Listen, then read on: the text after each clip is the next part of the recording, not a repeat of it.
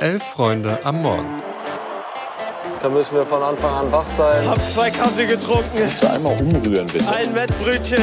Also wenn das ein Chiri ist, weiß nicht, Digga. Soll der Cornflakes 10 gehen, aber... Das ist kalter Kaffee. Sag ja Eier, wir brauchen Eier. Es ist Donnerstag, der 14. September. Herzlich willkommen bei Elf Freunde am Morgen. Ich bin Luis und heute Morgen mit dabei ist Felix. Guten Morgen, Felix. Einen wunderschönen guten Morgen. Wir sprechen heute über unsere letzten Gedanken zu dieser Länderspielpause und zur Trainersuche beim DFB. Außerdem gibt es den vierten Teil unserer Bundesliga-Vorschau der Frauen. Diesmal geht es um Werder Bremen. Viel Spaß. Ja, hinter uns allen liegt eine Länderspielpause, die das Potenzial hat, in der Rückschau den Legendärstempel aufgedrückt zu bekommen, wenn sie ja nicht sogar jetzt schon als ja eine legendäre Länderspielpause betrachtet werden muss, weil ich fasse noch mal ganz kurz zusammen, die von Hansi Flick groß angepriesene September Länderspielpause, in der doch endlich alles besser werden sollte, die begann ja mit dieser unwürdigen 1-4 Niederlage in Wolfsburg gegen Japan. Dann wurde Flick entlassen und am Dienstag hat dann das kongeniale Trio aus Rudi Völler, Hannes Wolf und Sandro Wagner mit einem minimalistischen Spielstil einen 2-1-Sieg in Dortmund gegen Frankreich rausgecoacht. Ja, und jetzt, neun Monate vor der EM im eigenen Land, muss Rudi Völler in wenigen Wochen einen neuen Bundestrainer aus dem Hut zaubern. Ähm, Felix, bevor wir über den Stand der Dinge in Sachen Trainerwahl sprechen, lass uns kurz nochmal resümieren. Was bleibt dir von diesen, von diesen wirklich wahnwitzigen Tagen am meisten im Kopf? Was ist, was ist das Gefühl, mit dem du aus dieser Länderspielpause gehst? Also über die gesamte Woche betrachtet, mal kurz diese Avengers-Saga um Wolf, Wagner und Völler ausgeklammert in den letzten Tagen. Es ist Wahnsinn zu sehen, wie unorganisiert, schlecht geführt und rückständig der DFB als Verband einfach ist und wie sie es mhm. selbst geschafft haben, das quasi nochmal für alle endgültig sichtbar offen zu legen jetzt. Also angefangen mit diesen Watzke-Aussagen, die wir ja noch hatten über die Jugendreform bis zu der Stimmt, jetzt schon berüchtigten ja. Amazon-Doku. Das ist schon fast beeindruckend, würde ich sagen, wie wirklich niemand in diesem Verband auf die Idee kommt zu sagen, pass auf, das das läuft hier gerade in eine ganz falsche Richtung, äh, sondern sich alle gegenseitig eigentlich nur die jeweilige Qualität und Fachkompetenz bestätigen. Also mal abgesehen von dieser Graugänse-Metapher, das, ne, das hat alles so Anfang 2000er Jahre mittleres Manager-Stromberg-Vibes gehabt, was da in dieser Doku zu sehen war. und wenn da Sätze fallen wie back on top, das heißt zurück an die Spitze, ja, herzlichen Dank. Ähm, da geht es dann jetzt auch gar nicht darum, so auf Flick weiter rumzutreten. Äh, das ist jetzt, glaube ich, abgehakt und da haben auch alle ihre Meinung zu gesagt, sondern vielmehr finde ich darum, wie in Zukunft verhindert werden kann, dass da solche Ströme und Mechanismen nicht mehr entstehen, in denen keiner mehr hinterfragt oder auch einfach mal dazwischen grätscht. Mhm. Ich muss sagen, mir wird neben allem, was jetzt sportlich vor allem gegen Frankreich noch passiert ist, am meisten hängen bleiben, dass es einfach immer wieder aufs Neue verrückt ist, wie sehr wir alle, also Spieler, Trainer, Fans, aber auch und vielleicht sogar vor allem wir Medien, wie sehr wir Gefangene des Moments sind. Also mhm. es ist noch nicht so lange her, ich würde sogar sagen vor, zu Beginn der Länderspielpause, da galt Rudi Völler mit seinen peinlichen Erklärungen zum WM aus und den bislang sehr ungelenken Versuchen, irgendwie wieder mehr Nähe zwischen Mannschaft und Nation herzustellen. Da galt er eigentlich so als einer der Totengräber des DFB, so als eines der Gesichter der Krise. Ja, und jetzt nach dem Spiel gegen Frankreich ist alles wieder schwarz-rot geil und Völler wird als unser Kult-Rudi abgefeiert, der der Mannschaft wieder das Kämpfen und Grätschen beigebracht hat. Und jetzt wünschen sich ja sogar einige Leute, ja, der würde einfach durchziehen als Bundestrainer bis zur EM. Äh, um das zu unterstreichen, hier mal ein kurzes Zitat aus einem aktuellen Text äh, des Kickers. Ähm, das ist wirklich was zum auf der Zunge zergehen lassen. Da steht nämlich, egal wer es wird, also wer der neue Bundestrainer wird, wenn in den nächsten Tagen oder Wochen weißer Rauch über der DFB-Akademie in Frankfurt aufsteigt, er wird damit leben müssen, dass er ab dem ersten Tag verglichen wird mit jenem Völler, der eine verunsicherte deutsche Elf zu einem Sieg über den Vize-Weltmeister aus Frankreich coachte. Wahnsinn. Also, also wie wild ist es bitte? Ist es 2023 und Rudi Völler, der, der vor einer Woche noch der absolute Buhmann, ist jetzt quasi ja der, der große Vergleich für den kommenden Bundestrainer, an dem sich der nächste Bundestrainer messen lassen muss und das nach einem einzigen Spiel. Ähm, und diese Mechanismen, das finde ich, das ich völlig verrückt. Das macht den Sport natürlich irgendwie auch aus, aber ich finde, das hat man in diesen Tagen nochmal mit voller, voller Power gemerkt. Absolut. Aber wo wir schon beim Thema Bundestrainer sind, lass uns doch nochmal darüber sprechen, welche neuen Erkenntnisse wir in Bezug auf die Flick-Nachfolge in den letzten Tagen und Stunden jetzt gesammelt haben und was wir uns nun wünschen. Dafür haben wir uns auch wieder eine Meinung eingeholt, und zwar die von Stefan Hermanns. Stefan ist langjähriger Redakteur beim Tagesspiegel in Berlin und berichtet dort nicht nur über die Hertha, sondern seit Jahren auch schon über das Nationalteam. Die deutsche Nationalmannschaft hat nach einer mittleren Ewigkeit mal wieder ein Länderspiel gewonnen. Und schon sind alle wieder ganz Rudi, Rudi, ralala. Eine große Koalition von Bild bis elf Freunde fordert, dass Rudi Völler Teamchef bleiben müsse. Das Blöde ist, Völler will nicht. Und noch blöder, diesmal scheint er das wirklich ernst zu meinen. Wenn man Völler schon nicht kriegen kann, dann sollte der DFB versuchen, einen Trainer zu kriegen, der zumindest das fortschreibt, was Völler mit dem Sieg gegen Frankreich begonnen hat. Also jemanden, der keinen spinnenden taktischen Ideen nachjagt, sondern in erster Linie pragmatisch denkt. Jemanden, der für Klarheit steht und der wankelmütigen Nationalmannschaft zumindest eine tragfähige Struktur verpasst.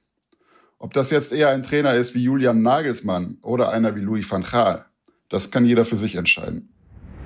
Ja, kommen wir doch mal zum Stand der Dinge. Also Jürgen Klopp hat jetzt abgesagt, Matthias Sammer hat ja schon länger abgesagt und ich muss sagen, je länger ich mich jetzt gedanklich damit befasse, desto mehr ja, Entschuldigung, geilt mich der Gedanke an, dass Louis van Gaal deutscher Bundestrainer wird. Also dass das Firebeast zurück in Deutschland, Schluss mit den schlaffen Teambesprechungen, wie wir die in All or Nothing zu sehen bekommen haben. Und im Idealfall, ja, vielleicht ein Louis van Gaal, der im Sommer 2024 der Fanmeile mal so richtig einheizt mit einem Mikro oder Megafon. Ich muss sagen, ich fände das mittlerweile ganz geil, aber auch deshalb, weil ich Van Gaal am ehesten zutraue in der kurzen Zeit und vor allen Dingen mit den wenigen Trainings, die es ja bis zur EM gibt, ja, ein simples, aber erfolgsversprechendes Konzept zu implementieren. Wie siehst du das, Felix? Wer ist dein Favorit gerade? Ein Gruß an alle Muttis. Äh, Jawohl. Ich, ich, stimme dir absolut zu. Ich würde auch all in gehen bei Van Gaal. Also nicht nur aus Entertainment-Gründen, sondern weil ich, wie du es gesagt hast, insgesamt sehe ich seine Turnierbilanz mit den Niederlanden dann doch sehr stark. Er spricht auch Deutsch. Ich mhm. glaube aber, dass die Wirkung, die jetzt Hannes Wolf und Sandro Wagner entfacht haben, äh, in dieser gesamten Berichterstattung und das Bild von Wagner, wie er da komplett entschlossen ins Hotel ins Wolfsburg stürmt, das mhm. sollte nicht unterschätzt werden. Ich finde, mindestens einen von den beiden mit dazuzunehmen, ihm an die Seite zu stellen und dann auch das, dadurch quasi eine taktische Komponente noch zu haben, das wäre eine Kombination, mit der ich extrem gut leben könnte. Okay, spannend, ja. Aber es gab ja von der Zeit äh, gestern den Bundestrainer Omaten, wo man mal durchspielen konnte mit ein paar gewitzten Fragen, welchen Bundestrainer man selbst denn jetzt insgeheim eigentlich am liebsten mag. Luis, was kam bei dir raus? Ja, bei mir ist es sonnenklar. Es ist Helene Fischer. Die Begründung ist, sie weiß, wie es sich anfühlt, im Stadion ausgepfiffen zu werden. Ja, und ganz ehrlich, im Zweifel reicht mir das auch schon. Also ich habe in meiner Hoffnung auf Louis van Gaal jetzt natürlich direkt äh, mich darauf besinnt, auszuschließen, dass der neue Trainer deutsch sein müsse und bin mhm. bei Olli Glasner aus der Frankfurter Schule gelandet. Vorgeschlagene Assistenten waren im Übrigen Adorno und Horkheimer mit dem Verweis theoretisch unschlagbar. Nicht schlecht. Ähm, und nur als Hinweis, heute um 11.30 Uhr findet ihr wie immer das Themenfrühstück hier in diesem Podcast-Feed und da widmen sich Max Dinkelacker und Tobi Ahrens ganz gezielt Julian Nagelsmann als Kandidaten für die Bundestrainer-Nachfolge und die wägen mal so ein bisschen die, die Pro und Contra ab, die für oder eben gegen ihn als Bundestrainer sprechen. Bin ich gespannt drauf und das findet ihr, wie gesagt, ab 11.30 Uhr hier im Feed.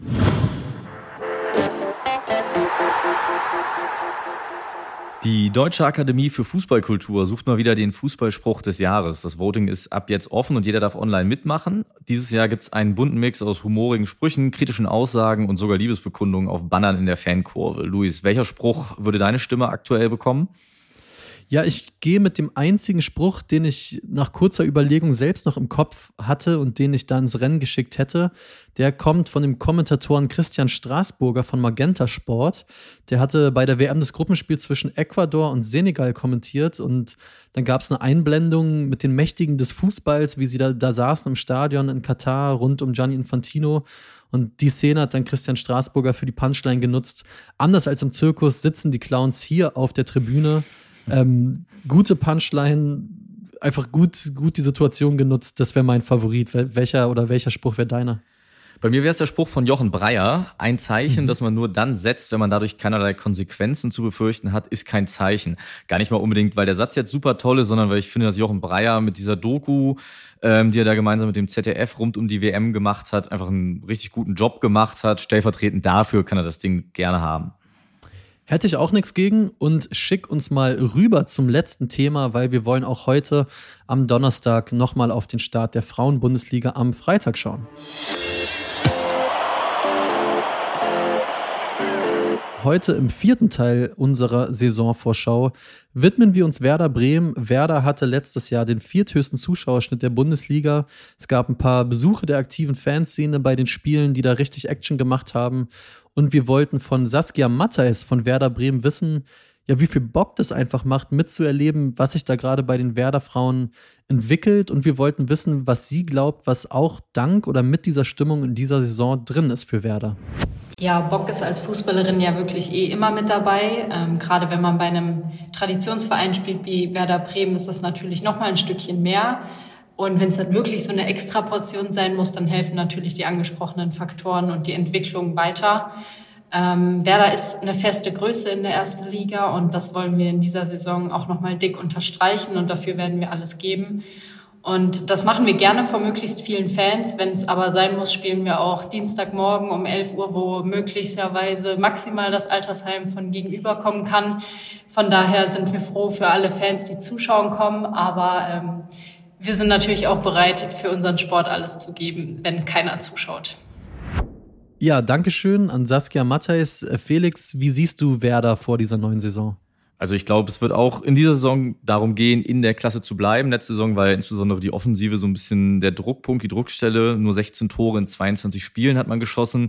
Ähm, aber du hast es ja eben schon angesprochen, der Support unter anderem der aktiven Fanszene ist bei Werder einfach sehr beeindruckend. Auch in dieser Saison äh, werden die Werder-Frauen wieder ein Spiel im Weserstadion bestreiten. Diesmal im mhm. Oktober gegen den ersten FC Köln. Letztes Jahr waren gegen Freiburg ja bereits 20.000 Zuschauerinnen und Zuschauer im Weserstadion. Ich glaube, dass das über die Saison gesehen echt ein nicht unerheblicher Faktor werden kann.